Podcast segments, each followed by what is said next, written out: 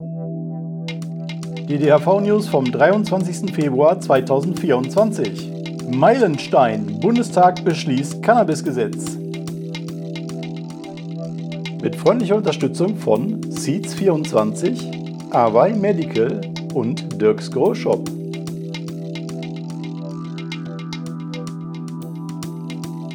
Herzlich willkommen bei den DHV News. Ich werde jetzt gerade wegen der Sache im Titel relativ häufig gefragt, ob wir am Feiern sind, ob wir schon gefeiert haben. Und ja, wir haben ein bisschen gefeiert. Äh, und außerdem habe ich neben dieser Sache im Titel auch noch Weltpremieren hier so schon in den Vorbemerkungen drin und äh, Neuigkeiten, die es hier noch nie gegeben hat. Eine davon ist, dass in dieser Ausgabe zum allerersten Mal drei Konstantins vorkommen werden und auch noch eine zumindest Informationsweltpremiere, die ich euch hier mitteilen kann. Wir haben ein Datum, ein Save the Date für eine neue Cannabis-Normalkonferenz. Viele alte Hasen kennen ja unsere bisherigen Cannabis-Normalkonferenzen schon, die wir in den letzten Jahren hin und wieder gemacht haben. Zuletzt auch, um die Eckpunkte des Handverbands für die Legalisierung festzulegen. In Berlin in der Alten Münze. Die haben wir jetzt wieder gebucht, um jetzt das fertige Gesetz mit euch zu besprechen. Und zwar ist es das letzte Juni-Wochenende. Wieder alte Münze in Berlin. Save the date. Schreibt es euch schon mal in den Kalender rein. Mehr zum Programm und so weiter kommt natürlich dann nach und nach in der nächsten Zeit. Jetzt will ich euch nur schon mal mitteilen, dass das stattfinden wird, dass ihr euch an dem Wochenende nichts vornehmen solltet, außer eine Reise nach Berlin. Ja, das war eine sehr schöne Nachricht. Und die nächste Nachricht ist auch sehr schön. Da freue ich mich richtig, dass das hier verkünden kann. Nächste Woche gibt es keine DHV-News, sondern ein Livestream zum Cannabis-Gesetz. Und zwar zum Inhalt des Cannabis-Gesetzes. Da machen wir mal weniger Politik. Da mache ich ja hier sonst die ganze Zeit andauernd. Und was jetzt genau im Cannabis-Gesetz drinsteht, habe ich auch hier schon alles rauf und runter schon mal erzählt. Einmal habe ich auch eine Sonderausgabe gemacht zum Kabinettsentwurf. Aber jetzt haben wir das Gesetz, das der Bundestag verabschiedet hat. Und dazu machen wir einen super nerdigen Livestream nächste Woche Freitag statt DHV News 18 Uhr. Und zwar nicht nur ich, sondern natürlich ähm, die Kollegen aus dem DHV-Büro, Martin natürlich wieder an der Technik, Konstantin Koch, der Kollege, der eure Kommentare durchgucken wird und Fragen suchen wird und äh, weitergeben wird und so weiter. Dann äh, Simon Krauser, der sich auch hervorragend mit diesen ganzen Details dieses Gesetzes auskennt. Und Konstantin Grubwinkler, der Rechtsanwalt, den viele von euch sicherlich kennen. Konstantin 2 übrigens. Ähm, da freuen wir uns ganz besonders, der auch zugesagt hat, nächste Woche live bei uns dabei zu sein im DHV-Kanal statt DHV News über die Inhalte des Cannabis-Gesetzes. Wenig Politik, viel Paragraphengedöns und eine Million Nerdy-Fragen von euch in der Sendung. Ich denke, das wird eine ganze Weile dauern, bis wir da fertig sind. Aber ich freue mich. So, ein Konstantin kommt noch. Jetzt kommen wir aber zum großen Thema Cannabis-Gesetz im Bundestag es ist beschlossen. Ja, das habt ihr aus der Überschrift jetzt schon mitbekommen und ihr wisst das sowieso schon alle. Ja, ähm, deswegen muss ich das nicht extra sagen, dass das jetzt im Bundestag verabschiedet worden ist. Das war eine irrsinnig spannende Woche für uns und für alle Legalizer da draußen, wo es nochmal richtig hart auf hart kam. Haben nochmal alle aus allen Rohren gegen das Gesetz geschossen, nochmal alles gegeben. Die bekannten Leute, ne, der Sebastian Fiedler von der SPD, nach wie vor rauf und runter überall gegen das Gesetz gewettert. Die CSU hat dem sogar Asyl angeboten und hat mal einen SPD-Politiker im eigenen Twitter-Kanal mit einer CSU-Kachel gefeatured, mit CSU-Logo im Hintergrund. Sebastian Fiedler, ja, die nehmen den mit Kusshand wahrscheinlich. Ähm, oder auch zum ersten Mal ein FDP-Politiker, der angezweifelt hat, dass, ob er dem Cannabisgesetz zustimmt, nämlich Wolfgang Kubicki, altbekannter FDP-Politiker, der Erste, der in der ganzen Zeit diesen ganzen Theater rauf und runter, jetzt auf einmal einen Tag vor der Abstimmung sagt, na, ich weiß doch nicht, ob ich da zustimme. Mein Gott, voll der Krimi. Oder Richterbund, wieder ähm, Riesenaufstand gemacht. Oder der Chef der Bundesärztekammer, der ja auch äh, die ganze Zeit schon höchst aktiv ist, ähm, damit weiterhin Leute verfolgt werden, warum auch immer. Ja, was das mit Medizin zu tun hat, ist mir auch ein Rätsel. Aber alle haben sie nochmal alles gegeben. Beste gerade deutsche Polizeigewerkschaft, die haben gesagt, jedenfalls die Berliner Abteilung hier von der deutschen Polizeigewerkschaft, dieses Cannabisgesetz sei letztendlich eine Lizenz zum Töten. Unglaublicher Stuss, also da kann man nur den Kopf schütteln, aber wirklich, wie gesagt, die Gegenszene hat alles gegeben, die Verbotsszene sozusagen. Aber es gab auch Pro-Stimmen, auch nochmal schön und wichtig zu erwähnen. einen gemeinsamen Brief diverser Professoren aus allen möglichen Fachrichtungen, die gesagt haben, jetzt mach mal, verabschiedet mal das Cannabisgesetz. Das ist eine gute Sache, auf jeden Fall besser als vorher. Lasst euch nicht ins Boxhorn jagen, lasst euch keine Angst einjagen von den ganzen komischen anderen Leuten. Das passt schon so erstmal. Sehr schöne Sache. Äh, verlinke ich euch natürlich äh, einen Haufen Zeug hier in der Videobeschreibung. Der Beschluss kam dann eben nach dieser ganzen spannenden Woche und übrigens auch nach Fights im Gesundheitsausschuss. Da gab es auch irgendwie Berichte über tumultartige Szenen. Wahrscheinlich war das am Ende gar nicht so schlimm. Aber ja, jedenfalls durch die Ausschüsse ist das ja auch noch gegangen diese Woche, bis jetzt im Bundestag mit 637 Gesamtstimmen 407 Stimmen dafür gestimmt haben. Ja? Also mit einer fetten Mehrheit, dagegen nur 226 Stimmen. Wahrscheinlich waren die auch nicht alle nach dem Proports der entsprechenden Fraktionen da im Raum. Aber mit 407 Stimmen für das Gesetz waren zumindest die Ampelleute relativ gut am Start offensichtlich. Die namentliche Auswertung werden wir noch kriegen. Es gab ja eine namentliche Abstimmung auf Antrag der CDU. Mal gucken, ob CDUler auch ein paar dafür gestimmt haben oder sich enthalten haben. Das mal spannend. Auf jeden Fall Riesenmehrheit für das Cannabis-Gesetz auf einmal nach der Wackelpartie in letzter Zeit. Erstaunlich.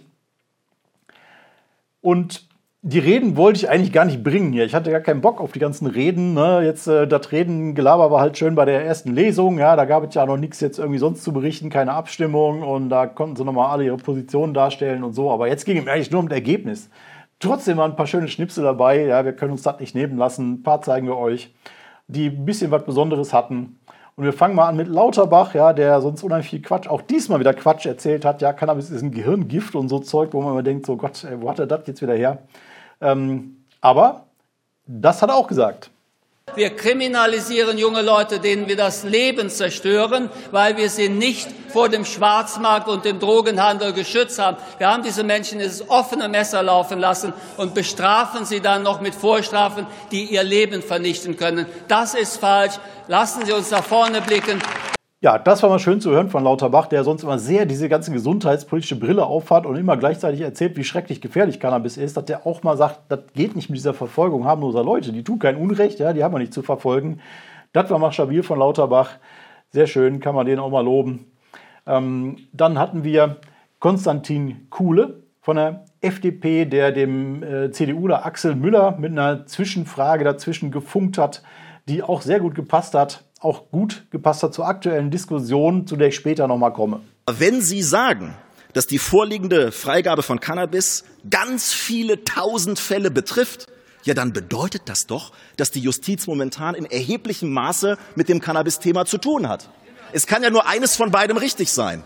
Entweder das Ganze belastet die Justiz und die nun vorzunehmende Legalisierung führt dazu, dass man sich viele Fälle angucken muss, oder die Justiz ist nicht belastet und das Ganze ändert überhaupt nichts. Aber das, was Sie hier dargestellt haben, passt nicht zusammen. Langfristig wird es zu einer Entlastung der Justiz und der Polizei führen. Deswegen ist es richtig, diese Legalisierung heute vorzunehmen. Ja, zu dem Thema komme ich gleich nochmal ausführlicher, inwieweit jetzt nur die Justiz belastet wird oder nicht, weil das auch Richtung Bundesrat nochmal interessant wird. Aber wir haben noch ein paar Schnipsel und zwar ein paar zwei. Übrigens war das jetzt der dritte Konstantin, ne? Konstantin Kuhle. Die Zwischenfrage von Oliver Luxic, auch FDP, zu wiederum CDU-Mann Stefan Pilsinger, auch sehenswert. Ich bin sehr froh, dass Sie auch als Experte auf die Gefahren von Cannabiskonsum hinweisen. Ich möchte aber nicht verhehlen, dass ich etwas gefunden habe. Ein Artikel aus der Münchner Abendzeitung, dessen Passage ich aus dem Wahlkampf 2017 gerne kurz zitieren würde. Stefan Pilsinger, CSU-Kandidat, hat sich für seinen Wahlkampf vom Giesinger Bräu ein eigenes Pilz brauen lassen. Der 30-Jährige ist aber niemand, der der Gesundheit wegen zu allzu großem Verzicht raten würde. Man muss sich auch mal was gönnen, schließlich lebt man nur einmal. Dieses Bier haben wir damals gebraut und wir haben das in einer geringen Stückzahl auf einer Veranstaltung von uns getrunken. Das ist ja auch, das ist ja auch kein Geheimnis. Und zum Schluss haben wir noch mal einen Ausschnitt direkt aus der Rede von Atesh Gürpina, sehr engagiert am Start. Mit dem heutigen Tag und der Entkriminalisierung von Cannabis machen wir einen enormen Schritt. Und das wird nicht zuerst am Gesetz deutlich, das wird deutlich an dem Widerstand, an dem die Konservativen rummäkeln, mit welchen Unwahrheiten sie agieren, mit welcher Wirbelsäulenakrobatik sie wirklich jede Angst schüren, ist wirklich abenteuerlich. Nur ein Klassiker mal als Beispiel. Unsere Kinder sind in Gefahr. Betreutes Trinken ab 14 Jahren halten Sie für eine großartige Idee. Alkohol, Süßigkeiten und Kippen in der Quengelzone in jedem Supermarkt nebeneinander passt in Ihre Welt. Auf dem Oktoberfest jedes Jahr schön Oktoberfest, Flohzirkus und Kotzhügel anschauen. Jawohl. Die Bundeswehr darf an die Schulen, damit die Kinder mal auf Panzern rumspielen können. Aber Cannabis bringt unsere Kinder um. Das ist so dermaßen daneben, so dermaßen unehrlich, so dermaßen falsch. Mit einer anständigen Prävention schützen wir die Kinder. Mit einer anständigen Liberalisierung schützen wir auch die Erwachsenen vor dem ganzen Dreck, der auf dem Schwarzmarkt rumgeht. Ja, das war Artesh Köpina von den Linken, der von der Wucht der Rede her am meisten überzeugt hat. Diesmal fand ich. Ja, soweit so gut. Ja, können wir erstmal ein bisschen feiern. Wir haben auch ein bisschen gefeiert, wie gesagt. Und wenn ihr Lust habt zu feiern, könnt ihr das jetzt mal machen. Aber, ne, kommt natürlich jetzt noch, kümmern wir uns nächste Woche um das Aber. Viele von euch haben wahrscheinlich mitbekommen, dass es ähm, jetzt Diskussionen gibt, ob das wirklich so ein Freifahrtschein im Bundesrat wird, wie man eigentlich annehmen könnte weil die Grünen ja letztendlich da den Durchmarsch bestimmen könnten, ja, wenn sie wollten. Aber es gibt jetzt die Frage, wollen sie überhaupt? Und insbesondere macht sich das Ganze fest an der Debatte um Altfälle, die auf einmal aufgerollt werden müssen. Auf jeden Fall ist das jetzt in Medien zum ersten Mal in dem Umfang ganz plötzlich in der Woche vor der Abstimmung ein Riesenthema. Ja, während vorher ja andauernd eine andere Sau durchs Dorf äh, geritten worden ist, äh, warum das jetzt nicht geht mit dem Cannabis-Gesetz und was man alles dagegen haben muss. Ähm, jetzt sind es aber die Altfälle. Ja? Die Justiz ist, äh, droht zu überlasten und auf einmal müssen die Zehntausende und Hunderttausende Verfahren ähm, neu aufrollen. Und dazu jetzt mal so ein kleines Special, weil das ist ein bisschen kompliziert und äh, mindestens die Hälfte der Leute hat mindestens die Hälfte nicht verstanden davon. Also es gibt ja verschiedene Punkte, was Amnestie und ähm, Altfälle angeht in diesem Cannabisgesetz. Der eine ist die Streichung von Fällen aus dem Bundeszentralregister. Das passiert auf Antrag und Anfrage, also nicht automatisch. Das ist nichts, wo die äh, Behörden jetzt automatisch selber Arbeit mit haben und schon gar nicht die Landesbehörden ja, im Bundeszentralregister. Da gab es dazu sogar noch eine Anfrage im Bundestag von einem CDU-Mann, wie viele Fälle das jetzt sind. Ich weiß gar nicht, ob er wirklich verstanden hat, worauf er sich da bezieht, aber die Frage hat sich bezogen auf das ähm, dieses Bundeszentralregister und die Bundesregierung hat gesagt, das könnten so 300.000 paar zerquetschte Fälle sein, die da für die Löschung in Frage kommen. Nur mal so für die Größenordnung. Aber diese Streichung aus dem Bundeszentralregister ist gar nicht die Diskussion, die jetzt die letzten ein, zwei Wochen wild durch die Medien gegangen ist. Das ist nämlich ein ganz anderer Punkt.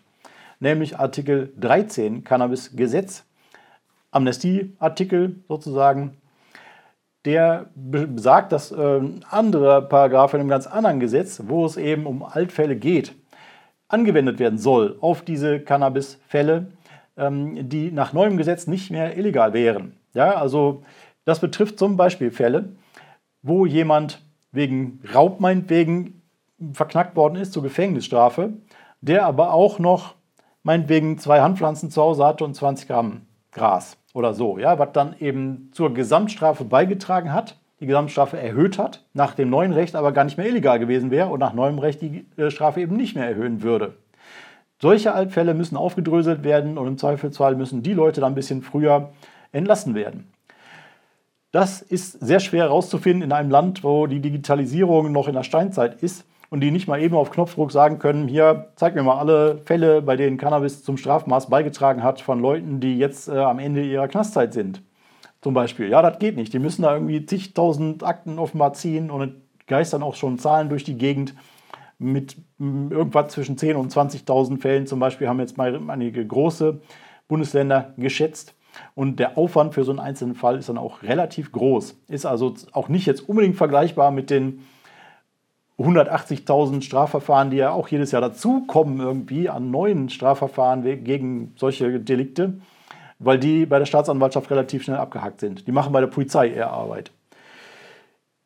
So, also ganz anderer Punkt, ja, und ganz anderer Artikel als das, was bisher immer diskutiert worden ist, auch insbesondere in der Szene, diese Streichung aus dem Bundeszentralregister. Fälle zum Beispiel auch, wo Bewährungswiderruf wegen einer geringen Menge Cannabis stattgefunden hat, dürften da meiner Meinung nach auch drunter fallen. Ja? Also jemand ist wegen ganz anderem Delikt auf Bewährung, Gefängnisstrafe auf Bewährung und der muss dann in den Knast, weil er irgendwie mit 10 Gramm erwischt worden ist oder mit 5, was eben neuerdings legal wäre und der hat dann im Knast nichts verloren. Solche Fälle sind die, die jetzt gerade irgendwie alle Landesjustizminister kirre machen, weil denen offensichtlich die ganzen Staatsanwälte und so weiter auf den Füßen stehen und sagen, wir haben jetzt tierisch viel Arbeit mit den Fällen, mit denen wir uns früher schon mal tierisch viel Arbeit gemacht haben. Oder eben vielleicht auch nicht so viel Arbeit, aber diese Berge an Fällen haben die ja selber aufgebaut mit einer ungerechtfertigten Kriminalisierung von Menschen, wie wir jetzt eben auch sehen. Ja, und deswegen haben wir Lauterbach auch so gerne zitiert, der nochmal sagt, hier, das ist Unrecht, die Leute zu verfolgen und es wird Zeit, dass wir aufhören, die zu verfolgen. Und dazu gehört halt auch, dass wir die rehabilitieren. Die gehören aus dem Knast raus im Zweifelsfall. Oder wenn Geldstrafen zum Beispiel noch laufen, jemand stottert eine Geldstrafe ab wegen Besitz von 15 Gramm Gras oder so, ja, das ist ja wahrscheinlich häufiger der Fall. Auch da muss zumindest der noch nicht gezahlte Teil erlassen werden, ja, weil das eben noch neu im Recht legal wäre. Nun sind das eben Fälle, die dazu führen, dass im Bundesrat Unruhe entsteht. Dass da möglicherweise jetzt doch damit gerechnet wird, vielleicht wird der Vermittlungsausschuss angerufen, weil der Bundesrat eben nicht damit leben kann, jetzt diese ganzen Altfälle aufzuarbeiten. Da kann man jetzt vieles entgegnen, sozusagen, wieso das eben gerechtfertigt ist, diese Fälle aufzuarbeiten. Ne, sollen sich halt die Arbeit machen. Und man könnte auch sagen, Leute, sortiert doch das Ganze mal ein bisschen. Na? Wenn ihr da einen Berg von 20.000 Fällen liegen habt, dann macht doch zuletzt die, wo es um Geldstrafen geht. Dann müsst ihr die im Zweifelsfall zurückzahlen, die Geldstrafe, und gut ist, ja, wenn ihr spät dran seid mit der Aufarbeitung. Macht zuerst die, wo Leute im Knast sind und nehmt dann die, die am Ende ihrer Haftstrafe sind. Weil die werden ja nicht fünf Jahre für 20 Gramm Hasch gekriegt haben, sondern die haben meinetwegen fünf Jahre für Raub gekriegt und nochmal zwei Monate für das Hasch. Ja, das heißt, wer am Anfang der fünf Jahre steht, der, den betrifft das gar nicht im Moment. Und die Angst haben die ja davor, dass sie Entschädigungszahlungen leisten müssen für Leute, die zu lange im Knast waren. Alles andere hat ja Zeit. Ja, kann man ruhig noch ein bisschen später abarbeiten, ja, nach und nach die ganzen alten Fälle und dann eben irgendwelche Strafen zurückzahlen an die Leute, ist ja kein Beinbruch. Man will aber nicht Leute zu lange im Knast sitzen haben und die nicht entschädigen müssen, Deswegen macht halt die zuerst. Ja, schon ist der Berg viel kleiner ja, und äh, dann halt nach und nach durcharbeiten. Anstatt jetzt dann eben diese ganzen neuen Strafverfahren auch noch weiter alle auflaufen zu lassen und zu sagen, gibt uns noch ein halbes Jahr die Akten zu sortieren. Ja, also das geht überhaupt nicht klar. Das ist der Hintergrund für diese ganze Altfalldiskussion. Kommen wir zum nächsten Punkt: Bundesrat. Ja, Sprungmarke. Ja, ihr könnt immer schön die Sprungmarken nutzen. Äh, was ist mit den Altfällen? Haben wir jetzt zum Beispiel auch eine ja, damit ihr da ein bisschen durchgerufen könnt für die Teile hier in dem Gelaber, die euch besonders interessieren. Bundesrat. Letzte Woche habe ich gesagt, ich bin skeptischer, als das sein sollte. Davor die Woche habe ich gesagt, wahrscheinlich würde es durchgehen, weil die Grünen alleine im Prinzip schon als alte Legalize-Partei dafür sorgen können, dass der Bundesrat nicht den Vermittlungsausschuss anruft. Und wenn sie das nicht tun, dann akzeptieren sie das Gesetz und dann geht das durch und dann kann das auch theoretisch noch zum 1.4. tatsächlich, so wie es jetzt ist, in Kraft treten. Warum sollten die Grünen auf einmal Theater machen? Ja, wären sie ja bescheuert. Aber es gibt eben ein paar grüne Justizminister, im Gegensatz zu Innenministern, die bis jetzt ja der Kern des Widerstands waren im Bundesrat. Da sind keine Grünen dabei. Ja, konnte denen wurscht sein, sozusagen, was die da Innenminister da machen. Aber Justizminister gibt es Grüne, ja, und die jetzt auch von ihren Staatsanwälten auf einmal Druck kriegen und äh, ne, wir müssen ganz viele Akten abarbeiten und so. Und dann kommen die an und sagen, ja, nee, da müssen wir nochmal drüber reden. Lasst das sein mit der Amnestie zum Beispiel. Ja? Nehmt das raus aus dem Gesetz oder so. Und Bundesrat wollen wir nicht. Ja, das ist erstens ein Punkt, der zu monatelangen Verzögerungen führen kann. Die können zweimal den, Bundes-, den Vermittlungsausschuss anrufen und wenn da nichts bei rauskommt ja, und man einigt sich nicht mit der Bundesebene, dann können sie Einspruch einlegen und dann muss der Bundestag nochmal darüber abstimmen. Das gefährdet das ganze Ding erstmal ganz grundsätzlich, abgesehen davon, dass es eben ähm, auch die Verzögerung schon ein Problem wäre. Aber wird der Bundestag in drei, vier, fünf Monaten, sechs Monaten immer noch die Mehrheit für dieses Gesetz haben, nach dem Zirkus, den wir da gesehen haben? Gibt es die Ampel dann überhaupt noch? Ja, wenn nicht, wenn die, der, die Mehrheit im Bundestag dann nicht mehr steht, um den Bundesrat wieder zu überstimmen, dann ist vorbei. Ja, dann gibt es nichts mit Cannabisgesetz. Also bitte kein Vermittlungsausschuss. Und selbst wenn der Bundestag das Ganze nochmal überstimmt oder die einigen sich auf irgendwas, dann sind aber doch etliche Monate ins Land gegangen. Unter drei Monaten ist das Ganze nicht machbar. Drei Monate wären 45.000 weitere Strafverfahren. Ein halbes Jahr 90.000 weitere Strafverfahren. Völlig sinnlos. Äh, wir haben gerade von Lauterbach gehört, das geht nicht mit den Strafverfahren, wir müssen eigentlich wegkommen davon. und wir können jetzt auch nicht ein halbes Jahr weitermachen. Zweiter Punkt, Outdoor-Saison. Wenn das ganze Ding jetzt zum 1.4. in Kraft tritt, ne, stehen schon ganz viele Leute in Startlöchern, Samen bestellen und so weiter, losgrowen. Für jemand, der Indoor anbaut unter Lampe, sind es wirklich nur die drei Monate oder die sechs Monate Verzögerung. Für jemand, der Strom sparen will, seine Pflanze auf den Balkon stellen will, in den Garten stellen will, der verliert die ganze Saison. Für den geht ein ganzes Jahr ins Land, bis er seine Pflanzen unter die Sonne stellen kann. Also auch klimamäßig und ökologisch völlig irrsinnig. Aber es geht eben viel mehr Zeit verloren, insbesondere beim Eigenanbau unter Sonne, als ein paar Monate. Und Vermittlungsausschuss würde im Prinzip das ganze Thema möglicherweise nochmal aufsprengen. Ja, wir sehen ja, wie, wie sehr das unter Beschuss ist von allen Seiten. Also so viel zum Thema Bundesrat. Ja, es kann Probleme geben, auch wenn es kein Zustimmungsgesetz ist.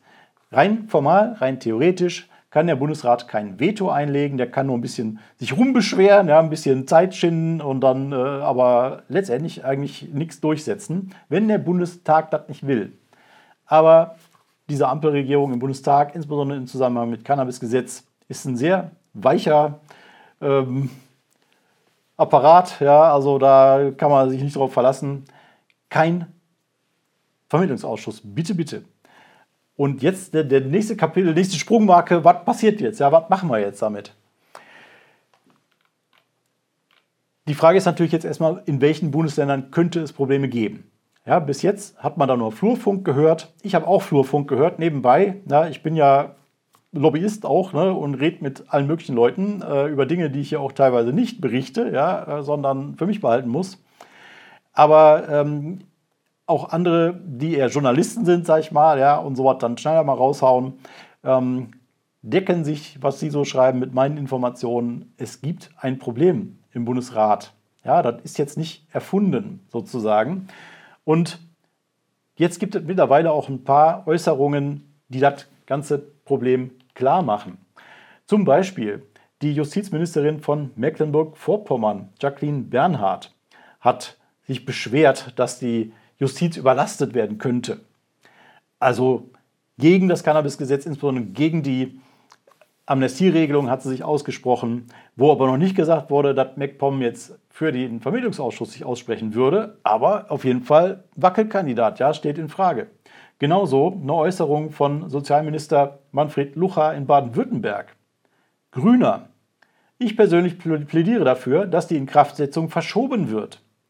Also ganz klares Statement, ja, ein grüner Minister, der sagt, nö, jetzt noch nicht, ja, lasst uns das Ganze mal verschieben, was auch bedeuten würde, Vermittlungsausschuss anrufen. Auch an dem Punkt keine klare Aussage, Baden-Württemberg wird den Vermittlungsausschuss anrufen, sondern eine persönliche Meinung von dem Minister. Aber eben einer, der da offensichtlich mit in den Verhandlungen drin hängt, der sich dazu äußern will. Ja, und das sind ja Zeichen, das ist kein Durchmarsch im Bundesrat. So, was machen wir jetzt damit? Wir werden erstmal klären, an welchen Punkten haben wir ein Problem. Wie jetzt gerade hier von sich aus die Leute das schon sagen, ja, vielleicht kommen auch demnächst schon die ersten von sich aus an und sagen, wir werden den Vermittlungsausschuss anrufen. Die Union sowieso, ja, Bayern brauchen wir gar nicht gucken. Ähm, überall, wo keine Ampelpartei in der Landesregierung ist, gehen wir fest davon aus, dass sie den Vermittlungsausschuss anrufen. Die Frage ist, kriegen die eine absolute Mehrheit dafür oder nicht? Wenn sie die nicht kriegen, wunderbar. Kein Vermittlungsausschuss, Gesetz tritt in Kraft. Deshalb reicht es, wenn die Ampelparteien, wo sie mit der CDU in der Koalition sind, dagegen sind, den Vermittlungsausschuss anzurufen, dann muss das Bundesland enthalten. Das ist das normale Verfahren. Wenn sich die nicht einig sind, wird sich enthalten im Bundesrat. Und lauter Enthaltungen äh, sind eben keine absolute Mehrheit. Ja, dann Enthaltung reicht. Hauptsache, es gibt nicht mehr als die Hälfte Ja-Stimmen. Die SPD ist offensichtlicher Wackelkandidat in den Bundesländern. Da kommt ja der, die meiste Kritik her bei den Ampelparteien. Die ganzen Innenminister machen die ganze Zeit Zirkus. Andi Grote aus Hamburg zum Beispiel, einer von den Vorreitern da.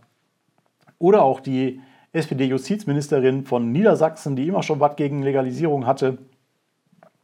Da müssen auch teilweise Grüne, FDP, auch die SPD einfangen, ja, die selber im Prinzip das Gesetz torpedieren will. Wir müssen also jetzt gucken, wie wollen die einzelnen Bundesländer abstimmen ja, damit wir nicht jetzt irgendwie Leute anpinkeln, die eigentlich auf unserer Seite sind, ja, und sich dann wundern, wo die Proteste herkommen, wo sie doch sowieso eigentlich da gar kein Problem mit haben. Wir müssen erstmal identifizieren, wo sind die Probleme und da dann Theater machen. Ja, das werden wir auf jeden Fall so machen, jetzt äh, uns eine Woche Zeit geben, zu gucken, rauszufinden, wo sind Probleme zu erwarten. Und dann werden wir volle Lotte loslegen mit allem, was geht irgendwie, wenn uns da irgendwo Probleme offensichtlich werden, ein Bundesland will dagegen stimmen. Ich bin auch schon eine ganze Weile dran an dem Thema oder auch wir beim Handverband insgesamt. Zu posten, zu sagen, die Grünen sind jetzt verantwortlich, die müssen wir jetzt in die Verantwortung nehmen, die müssen das Ding jetzt durchbringen. Aber eben erstmal noch mit, sagen wir mal, ein paar Postings, ja, wo wir das erstmal quasi vorbereiten äh, und mal ein bisschen Erwartungshaltung schüren. Wir werden jetzt aber nach und nach Statements äh, bekommen über die nächste Woche und dann sagen, okay, bei dem Bundesland das, braucht man nicht protestieren und beim anderen, da haben wir ein Problem, da müssen wir ran. Heißt aber nicht, dass ihr nicht schon anfangen könnt. Ja, also seid ihr auch schon fleißig dabei, jedenfalls der Wiedmob, ne, überall nachzufragen. Ähm, wie sieht das aus? Was habt ihr da vor im Bundesrat? Und das könnt ihr online machen. Äh, das könnt ihr aber auch machen, wenn ihr Leute kennt. Ich rufe alle auf, die irgendwelche Politiker kennen, in irgendeiner Partei, zumindest jedenfalls eine Ampelpartei.